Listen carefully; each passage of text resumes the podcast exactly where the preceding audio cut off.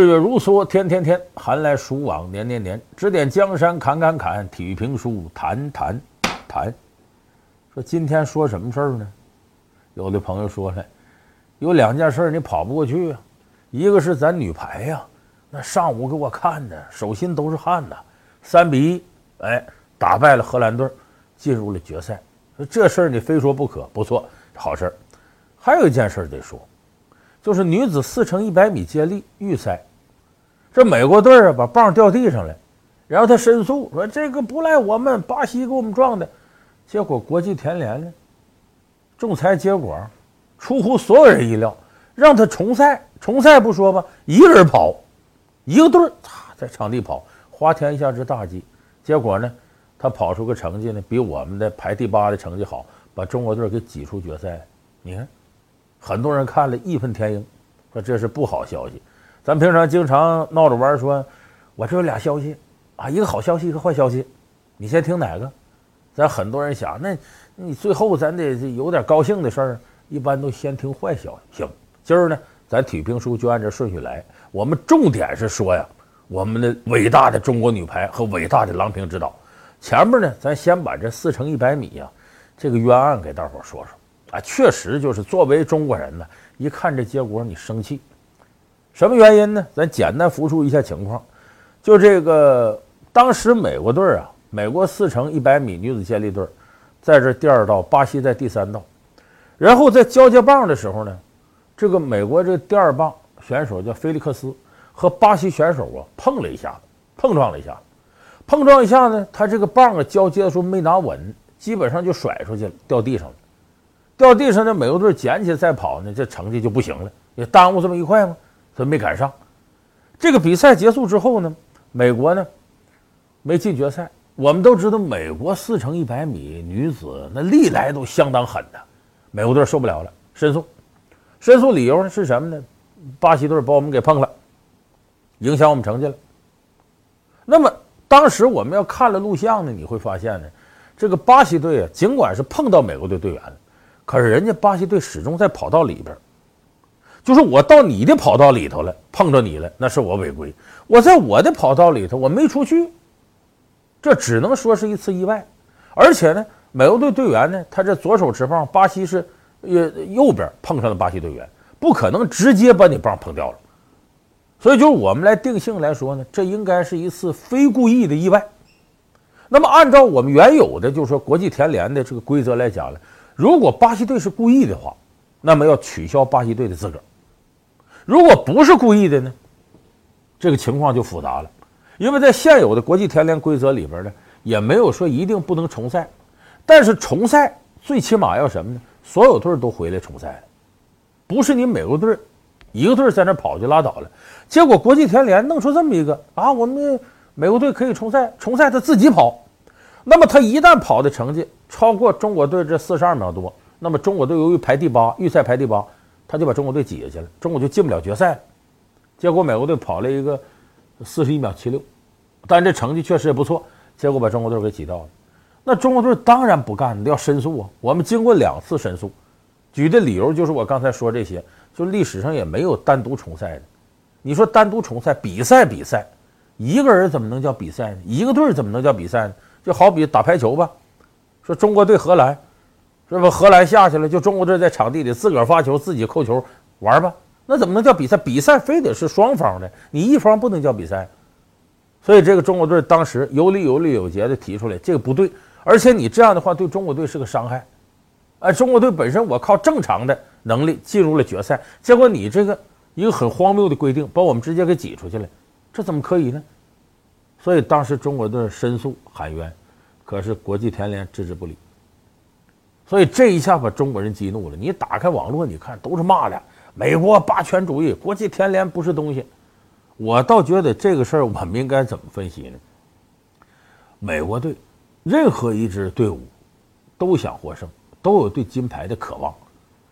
所以我是觉得美国队以这种形式直接就丢了决赛权，他自己也觉得冤。你假如我们换成美国队，我们也要申诉。就是我觉得这个事儿呢，大家骂美国队呢，骂的有点冤，跟美国队这四个姑娘关系不大，因为美国队实力本身就非常强。就这个事儿，我认为不应该把板子打到美国队这四个姑娘身上。如果你要说有错，咱们说谁做的事儿讨厌，国际田联这个仲裁委员会，这个事儿实在做的有点问题。因为以前在历史上从来没有过这种一个队单独重赛的，重赛是有，但也是几个队伍都在一块儿重赛，没有就说说是让一个队自个儿这么跑的。而且即使是犯规，如果是谁恶意犯规，他取消资格；非故意犯规的话，大伙儿在一块儿该怎么着怎么着。一般也很少有重赛的时候，就重赛本身就少。你看，在二零一一年，呃，在韩国大邱进行的世锦赛。就是当时百一来，那时候刘翔是好时候呢，结果刘翔眼看就领先了，到终点的时候，他那个对手罗伯斯拉了刘翔手一下，结果刘翔受影响，弄了个这个第三。结果罗伯斯明显犯规啊，把罗伯斯取消了，取消说那刘翔第三那不行，跑第二的理查德森得了金牌，就也不会改判。要正常按照国际田联，就是这次国际田联要这么判的话，那好，刘翔自己跑吧。你百一兰自己跑吧，你跑出成绩是第几就第几，那应该这么判的。可是明显看出国际田联在这问题上前后不一致，就是他们这个问题上做的非常过分。那过分背后的背景是什么呢？我就从两个角度分析。第一个，美国是个田径大国，而且美国在国际田联影响是非常大的，就他在一定程度来讲对国际田联的压力很大。所以国际田联一看美国队出了这个问题了。因为美国队如果不出这事进决赛很有可能拿金牌。他这个道理就像什么？假如说我们的乒乓球运动员，比方说张继科、马龙啊，谁有点问题，那国际乒联就得绝对慎重考虑，这进里头能拿金牌的，我得格外重视你。所以国际田联是格外重视美国队，这不假。美国也对国际田联施加了很大压力，这都不假。但是国际田联，你作为一级仲裁机构，你难道就不能公开、公平、公正的一碗水端平吗？这个事情明显是偏袒美国队，所以弄得最后大家怨声载道，说这要那么整的话，美国女排输给塞尔维亚女排了，也要求重赛呗？啊，没准备好，他影响我了。反正这网上都是一片的叫骂之声、讽刺之声。但是这个事儿，我们说，他们做的过分是他们的事儿，我们得好好琢磨，我们应该怎么做。这个事情出来之后呢，我感觉这个中国队啊，很少有在大赛时候。面对不公平的判罚，勇敢地站出来，有理有律有节有准备地进行反击。我们在这方面做的很不够，好像似乎当年呢，我们说一出去比赛叫友谊第一，比赛第二啊，这给我们框住了似的。就现在你看，这一次田径方面出现这个问题，咱们第一次上诉显得非常，就说没准备，很慌乱。到第二次提出来了，而且也是呢，提的有一些技巧，技巧在哪儿呢？说也不一定说就我们非要上去，美国就下来。美国成绩也确实好，那好，咱们进决赛别八个队九个队吧。人国际田联官说那不行啊，我们这赛场就八个赛道啊，出发的时候九个队能跑，一到转弯都是八赛道，你就乱了。完，中国队提出来呢，说什么分成两组决赛，第一组是五个队，第二组四个队。但是这一点确实也没有先例，就是我们提出这个条件呢，呃，在国际田联看呢，呃，也很难接受。就是我倒觉得这个事情，如果我们做的足够好的话，有可能把这个局面挽回来。怎么做呢？我想呢，虽然说这个事儿中国队是第八，就美国队只要跑出个好成绩，肯定把我们就挤掉了。你看起来好像这是中国队跟美国队两家在那对抗，剩下那七支队呢坐山观虎斗，你们爱咋样咋样，我们幸灾乐祸呢。其实不是这个情况。你细琢磨琢磨，美国队实力很强，杀进决赛很有可能拿牌，金银铜牌。那么对于这里边什么巴西队啊、牙买加队这些队来讲，美国队冲出来对他们是不是个威胁？有可能他们原来可能能拿金牌的变成银牌了，能拿银牌变铜牌了，能拿铜牌得不着了。所以这时候中国队应该及时统一战线。咱中国人很善于搞统一战线的，怎么这时候不会了呢？及时的统一战线，跟这几个队协商，就他们上来对你们也不好，咱们应该呢就像联名上书似的，我们申诉，其他队也签个字，我们立场一致。这样的话，这些队你要能玩个统一战线的话，那么可能美国队就变成了少数派。你这就中国跟美国抗衡，你的成绩没人家好，你田径历来都不如美国，而且美国在国际田联影响力特别大，这明显一对一咱吃亏。所以说，遇到这些问题，如何清醒理智的用统一战线的方式来达成自己目的，这恐怕是我们的队伍在国际比赛上应该有的一种经验。但现在看，你看这届很多这个。裁判呢黑了中国队，但中国队在申诉这个过程当中啊，有的是挺及时，但有的反应很迟缓。而且在这方面，说实在，我们有些历史教训。我记得九二年那个亚洲杯的时候，就足球比赛，当时日本队呢和中国队踢，结果日本队的守门员在禁区里边用脚踢咱们这个程耀东，就长得像成龙似的，咱那个球员叫程耀东，踢程耀东脑袋。照理说这个事儿应该既给红牌又罚点球，结果当时裁判可能就给了红牌，没罚点球。完，咱们当时有点愣了，也没有申诉。还有过了十二年，咱都知道，两千零四年。就阿里汉带队的时候，在北京工体的亚洲杯决赛，又中国和日本对上了。说日本队上，其中日本队进的第二个球是什么？他的前锋中田浩二啊，用手挡球，把球给整进球门了。结果这个事儿出来之后，中国队懵了，没有人去申诉，就这事黑不提白不提就过去了。最后中国在主场丢掉了难得的一次获得亚洲杯冠军的机会。就说我们在这方面啊，有的时候对于这种现象准备不足，准备不充分。当然，还有一个更重要的原因，咱们中国有句话叫“朝里有人好做官”。什么叫“朝里有人好做官”？就假如说你在仲裁委员会，在各个联合会里，你有自己的人，关键时候站出来替自个儿说话，这事可能就好办了。可是我们这些年呢，你看，原来国际排联主席魏纪中，中国人，呃，这有徐云生当过这国际乒联主席，这是中国历来奉行什么打法呢？就我们不当头。就各个协会的主席，中国一般不去争。为什么不去争呢？你当各个协会主席的，往往都在国内呢，是公务员，有自己的职务，很难为了那个呢离开自己岗位直接去干去。所以我们的打法是呢，希望我们的友好国家，你比方说巴基斯坦，希望他们的人出任哪个协会主席，替我们说说话，或者是呢，在这个什么裁判委员会啊、技术委员会啊，像这样的中层干部部门，我们有一个人在呢。我们一直沿用这种方式，可是这种方式呢，还出现个障碍。就是你比方说国际田联，它的官方语言是英语和法语。如果咱们去的人英语法语不够流利，很难承担这样的任务。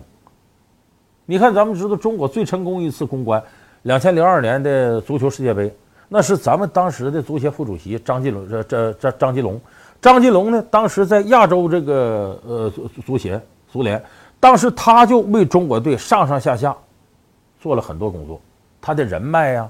他的外交能力啊，他的口才啊，各方面都到家，所以给我们呢弄了一个非常不错个签儿。日韩主办，咱们最怕伊朗和沙特，小组里把伊朗、沙特都躲过去了。所有人说那哪是冲出世界杯，那是抽签抽出世界杯，就说明外交这一块儿朝里有人好做官特别特别重要。但我们现在呢，在这个国际各项的单项联合会里啊，我们人单势孤，在关键时刻很难有人站出来替我们说话。你这里边有个有分的人说这不能这么判呢？那历史上也没有说重赛也不能美国队一家重赛，哪有这事儿？要真有一个人站出来仗义直言，很可能就会形成大家心里头有对美国这种做法不满呢，对这个田联判罚不满呢，就会有一帮人站出来说话。所以关键谁挑头，谁来给你做主，这是很大的问题。而现在呢，咱们在这个国际各个单项联合会里头啊，自个儿人相对来说比较少。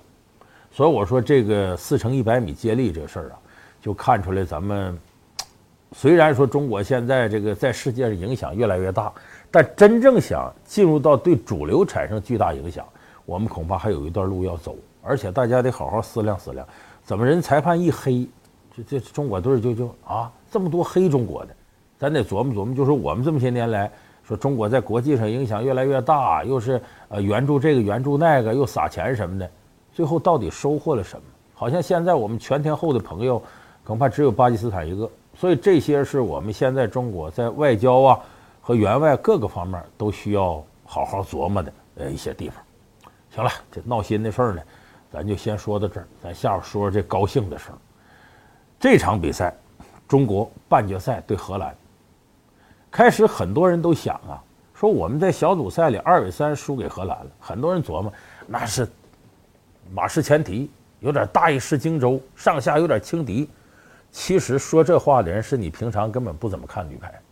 荷兰队可真不弱呀，他是欧洲新贵啊。荷兰队这场比赛，你看这个比分咬的，二十九比二十七，二十五比二十三，然后最后是二十五比二十三，还有一个二十七比二十五，就这么这个四场比赛，这个四局比赛，每一局都差两分，就胜负在毫厘之间。如果你要看了现场直播，我相信你跟我一样，手心都攥出汗了，真紧张。连郎平见这么大世面的人都说没见过这么紧张激烈的比赛，我的心脏都有点受不了。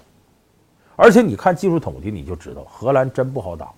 在技术统计上呢，整个中国在进攻上跟荷兰比还亏了四分，在拦网上咱亏的更多，发球上咱也亏，就是咱失误这块。咱领先了荷兰十分，就是我们是失误少，控制好，不像荷兰那么急躁。但是我们在发球和这个扣球的环节上不如荷兰人。到后来，郎平都说嘛，咱们这个主攻啊、副攻啊什么的，身高也没人家高，而且咱们主攻点就朱婷是个强点，大家打一分赚一分，赚一分是一分吧。就郎平来现场指挥的时候都提到这个，就说荷兰是真不好打。但是我们看最终呢？咱们是三比一把荷兰赢了，很多人讲啊，女排精神呐，奋勇拼搏。不讲，我们这女排精神奋勇拼搏是挺好使，但是郎平非常清醒的说了句话：不要一胜啊就提女排精神，光有精神是不够的，你必须要有实力，你没有实力光有精神，你可能输得更惨呢。所以我说，郎指导是一个少有的清醒人和明白人。我是觉得这场比赛呢，郎平体现的作用是决定性的。我们说一将无能，累死三军。正是由于郎指导本身呢，他的能力超强，而且心理素质啊、临场经验呢，都绝对是第一流的，这才给中国队带来这么一场令我们看着非常解气的胜利。那么，咱们先说用人上，现在这女排里头，你看朱婷啊、袁心玥、张常宁啊，这都是郎指导上任之后提拔出来的，包括带着几个老将，像徐云丽呀、像惠若琪呀、魏秋月呀，这三个人。都不容易。如果按照以往有的教练想法，你身上有伤，你到这来要犯病了，我还带你干嘛呀？这里头，魏秋月膝盖积水，一度是根本站着蹲都难受。你等勋丽呢，十字韧带撕裂。惠若琪呢，心脏还不算太好。就这几个人在赛前呢都动过手术，所以没点胆识的，一般来说郎平不敢带。你再包括你像刘晓彤这样的，很多有争议，说为什么不带曾春蕾，带刘晓彤？说郎平也承担着巨大压力。可是你看跟荷兰队这场比赛，全队十二人个个上场，个个发挥作用。说白，一个萝卜一个坑。郎平眼里不如沙子，在用人上他是绝对高人一筹的。就我带你来肯定有用，在关键时刻我派你上场，一定是让你好使。所以比赛结束之后，你看队员围着郎平那个哭啊，能不哭吗？终于迎来一场胜利，而且这场胜利十二个人每个人都有功劳，这是郎平带领队伍绝对高人一等的地方。所以我们说今天这场伟大的胜利，首先咱们得感谢郎平郎指导。而且郎平，我们实事求是说，当今在世界排坛里头，郎平的地位真是至高无上。咱们中国呢，很少能培养出世界级教练。那么能够持续在世界排坛产生影响的，在世界体坛有巨大影响力的，更是凤毛麟角。郎平就是其中一个。你大伙琢磨琢磨，从八十年代初郎平成名到现在三十多年，一直得到国人的追捧，几乎没有什么负面新闻。一提起郎平，挑大拇哥。从当年女排主攻铁榔头，到后来的功勋教练，郎平这些年对中国人带来的都是正能量的影响。所以我说郎平。他从各个角度来讲，是一个对世界排坛格局起到重大影响的。他的影响体现在什么上呢？当年打球，郎平当年打球，说他铁榔头，绝不仅仅说他的主攻这方面厉害，因为当时世界范围之内的美国的海曼，包括后来古巴的路易斯，在主攻扣球这个能力上都不比郎平差。可是论技术的全面，郎平到后来形成了一个技术打法特别全面的一个主要核心。另外，郎平的扣球。你看，有一场比赛，我记得咱们主攻是原来朱婷啊，谁呀？一场扣了五十个球。当时的咱们解说员说：“这都奇迹呀，一场扣五十个球太多了。”郎平最多一场扣过多少？扣过九十六个球。就是五十个球是郎平平均的一场扣球的这个概率。就是郎平当时的身体素质已经到了我们说逆天的程度了。后来九十年代他回到国内呃执教的时候。那个时候，女排所有队员要讲推杠铃，谁都推不过他。就陈东河也说过，说郎指导扣球啊，那力量跟男子差不多。就郎平确实是一个非常有天分的排球运动员。你等他退役之后，出国当教练，他更是对世界排坛产生了深远影响。你看，在这个九五年他回国当教练，带领中国队，当时中国队正是李晓峰执教之后一个低谷，他带着中国队居然在亚特兰大奥运会得了银牌，杀进决赛。然后在这个之后，他辞职了。辞职以后呢，说后边我们都知道陈宗和上来了。陈宗和是谁推荐的呢？他推荐的。陈宗和那时候没什么名气，就是在女排里面呢当过陪练。郎平就说说这个人有很强的执教能力，在地方队可惜了，应该让他执教中国女排。在他大力推荐之下，陈宗和当了教练。而且他给陈宗和时代呢，应该说郎平还发现两个非常重要的球员，一个冯坤，一个赵蕊蕊。那么在这之后，郎平有非常多的国家队向他抛出橄榄枝，就是希望你郎指导到我这儿来执教了。郎平都放弃了，选择到意大利执教一个球队——摩纳德球队，排球球队，等于在意大利联赛里屈就当个教练。很多人都奇怪，郎平为什么不执教其他国家队呢？这一点就看出郎指导拳拳爱国之心。他说：“我在带队带到亚特兰大奥运会的银牌，我知道这支中国队还不成熟。”我可不想到哪个国家把这个国家排球带起来，他又给中国队多一个敌人。尽管呢，中国队起和落不在于我带不带哪个队给中国队带来多大威胁，而在你自身能力提高。但是我绝对不想，我作为一个中国人，我带一个队给中国队带来麻烦，我不想这么干。所以郎平那时候全权爱国之心，使他放弃了很多国家队的优厚合同，到意大利。结果在意大利呢，这摩纳德队呢，他所在这个地方呢，很有意思。这个地方是。玛莎拉蒂呀，呃，兰博基尼呀，啊，法拉利呀，这些豪车的总部。但是这支球队呢，一直没得过冠军。郎平来第一年把他带成冠军，后来又带领另外一支意大利队得了冠军。所以就说郎平在那时候，不仅仅是把意大利的排球水平提升一块，还给意大利发现了很多希望之星。后来意大利队很多队员都是郎平那时候挑的。所以一直到了这个两千零五年。咱们都知道，零三年、零四年，陈宗和带领这个中国女排得了世锦赛的冠军，又得了奥运会冠军。这时候，郎平觉得中国队行了，没问题了。自己呢，也觉得应该有一个更高的平台实现自己理想。更主要的，家人在美国，他女儿白浪在美国，所以应美国排协的邀请呢，到美国执教。这个后来的事，我们也知道。两千零八年北京奥运会半决赛，郎平作为一个职业教练，和平大战击败了中国女排，把美国队带进决赛。而当时是输给了巴西队。就说，郎指导两次带队打奥运会以前都打进了决赛，这次又打进了决赛，最少得获得一块银牌吧。所以，郎平带队在世界排坛这是个传奇。很多人觉得，无论是中国队，还是这个美国队，还是意大利队，都有郎平的影子。所以，郎平是一个真正能对世界排坛格局产生深远影响的人，而且他考虑问题特别周密，在爱国这个问题上。郎指导做的是非常非常到位的，而且郎平他的人格魅力体现在什么上呢？为什么队员那么服他呢？在场上冷静、理智，训练的时候严格严酷，可是，在场下生活当中很随和、很幽默，队员呢都管他叫妈妈，也确实辈儿上也差出这些来。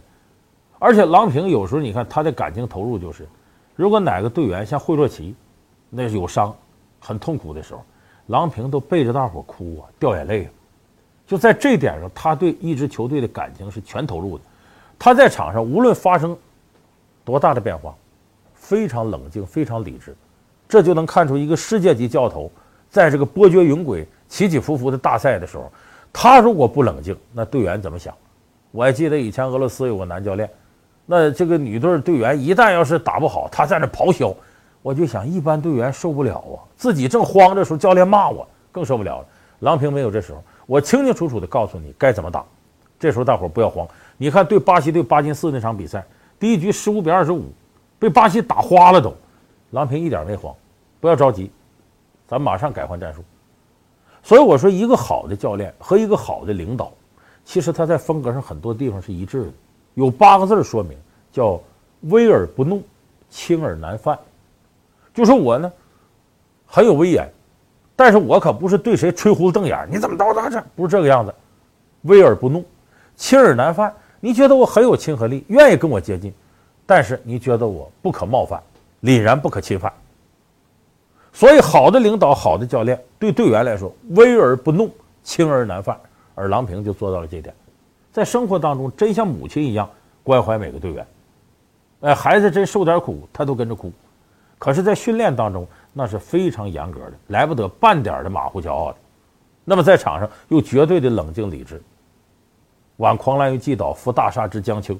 啊，这是一个世界级教练该有的素质。那么，环顾现在世界排坛，能成就上达到郎平这高度的，不过就两三个人而已。这是中国对世界排球做出的一个巨大的贡献。那么当然呢，有人说这郎指导也不容易，今年已经五十六岁了。去年呢，还和这个社科院一个博士生导师啊，叫王玉成，俩人刚刚结婚。原来呢，也都离婚多年，自己带着这个女儿白浪闯荡。我们都知道，单身母亲带孩子是很不容易的。那么在郎平的这个个人生活当中啊，我非常受感动的有一件事，就是媒体曾经啊问郎平，说你说说吧，你以前她以前的老公叫白帆，说你说说。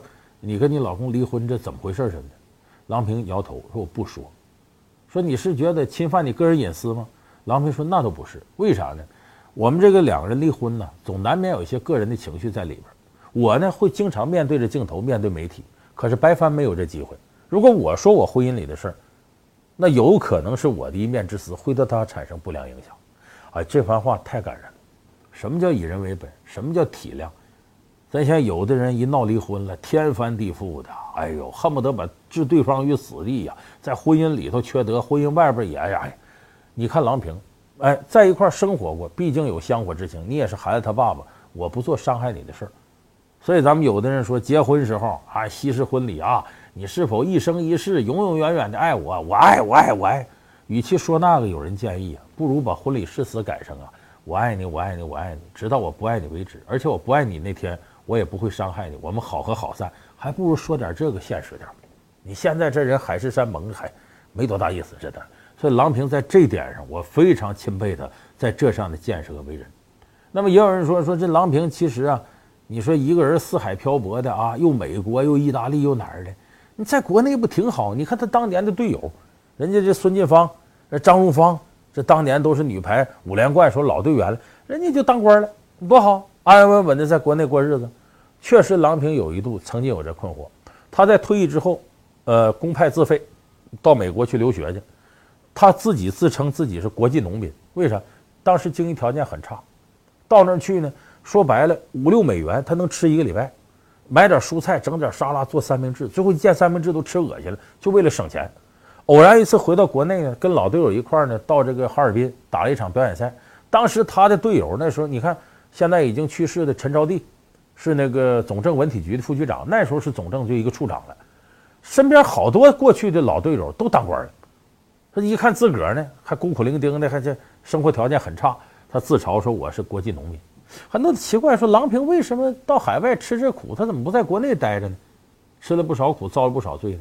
这是郎平一点切身体会。因为运动员那时候的出路无非是什么呢？当教练，再一个是从政。他刚退役的时候呢，资历尚浅，哎，做这个教练呢本身呢还不太合适，他得长点见识，长点阅历啊，呃，在各个队再走一走。另外一个说当官，郎平是非常讨厌当官，为什么呢？他里有一个切身体会，就是当年呢，郎平还没退役的时候，在这个湖南郴州训练基地，我们都知道湖南郴州有个女排训练基地，郎平当时已经名满天下了，谁都认识他，铁榔头郎平了不起啊，英雄。郴州基地的负责人呢，就跟郎平商量，说你能不能陪我去一趟这个国家经委？说干嘛去？申请一笔经费。说你看咱们这个训练这基地，这棚子都是竹子搭的，什么这漏风的，冬天死冷的，咱们申请点钱，向国家经委要点钱，咱把基地好好修修。郎平说这事儿我可做不了主，就请示当时女排的领队。领队是谁我不说，你查以前资料能查着。这领队说行啊，去吧，答应。郎平就陪着这个官员到国家经委，这经委一看郎平来了，那得高看一眼了。这我们的民族英雄啊，那郎平的名气多大呀？就这么这笔经费申请下来可申请下来之后呢，坏了，这个钱呢没花到基地建设上，所以有人就告了，说你申请一笔公款了，你没花在基地建设，你干嘛了？这里边是不是涉及腐败问题？有人就告了，这一告就查连带责任，说申请经费怎么过程，合不合规啊？结果就说郎平陪着去的，完了经纬那边反正也看郎平面子什么的，就给批了。结果这个事儿找到郎平，体委的领导找郎平，说：“郎平，你怎么回事？你世界冠军你就骄傲了？你世界冠军你就去干这个事儿？这是你出头的事儿吗？”郎平特委屈说：“不对，领导，我不敢去，我是请示了我们领队才去的，我们队里领导他同意了。好，问问你队领队。结果这领队可倒好，一看事儿落到自己头上了，一推六二，我没有，我没说呀。”那可不空口无凭，啥证据也没有，也没录音，也没签字的。那领队把这事儿推得一干二净，把郎平给气的。最后没办法，自个儿写了个文字材料交到体委那儿。啊，后来体委也是挺爱惜他，就这个事儿就黑不提白不提，就过关了就算。但这一个事儿对郎平的影响特别大。咱们说我做官有什么好处？做官我还不敢得罪上级，上级说什么我是什么，还得屈从领导。他做错了我都不敢说什么。而且官场很险恶很复杂，我干嘛呀？所以郎平从那时候开始就说：“我呀，就是一个反正心直口快的这么一个人，我干不了官，我没法在官场待。”所以郎平从那以后说：“我坚决不会去做官。”所以我想，假如说郎平当初没经历这个，呃，觉得这做官也是个保障的话，就进入仕途，那今天在世界排坛上就会少了这么一个天字号的天王级人物。而我从郎平身上，我有一点，我觉得能够跟他产生共鸣，就是人呐。但凡自己业务上有两下子，能够追求自己的独立的生活空间，最好不要进入仕途。人在江湖身不由己，官场同样也是江湖。在这里边呢，你很多时候你要说一些违心的话，要曲意逢迎。现在收看我们直播的有很多朋友，你可能就是个公务员。我说这你一定有体会，这领导水平照你差多了，你还得听他的，而且当众啊，你还得很恶心的拍他马屁，回家自己恨不得抠嗓子吐。就在这个时代，这个时候官场，很多时候你是身不由己的，有些东西是被裹挟的，没有办法。那么，如果你这个人有能耐、有个性，为什么不活出自己的价值呢？我以前说，公务员是什么？是分配社会财富的。我们为什么不做一个创造社会财富的人呢？所以从这一点，我想郎平这种选择，我感到很钦佩。这也是我个人的一种选择。我也是从体制里跳出来的。我也不甘心在体制里边那么随波逐流，把自己大好青春都浪费到没有意义的逢迎之上。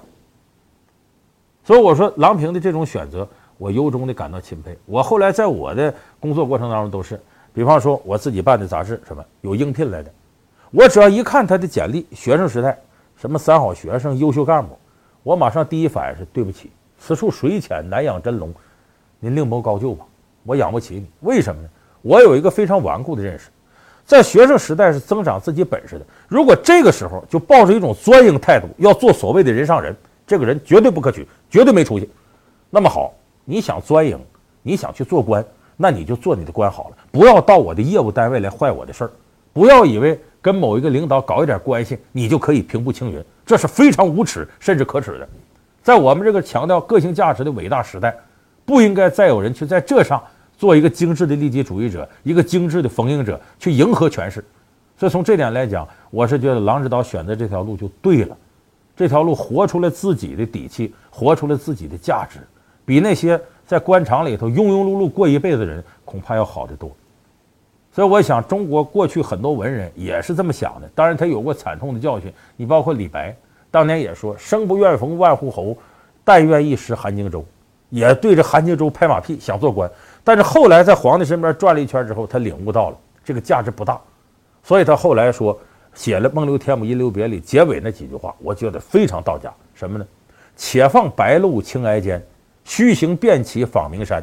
安能摧眉折腰事权贵，使我不得开心颜。郎指导，好样的，活得痛快。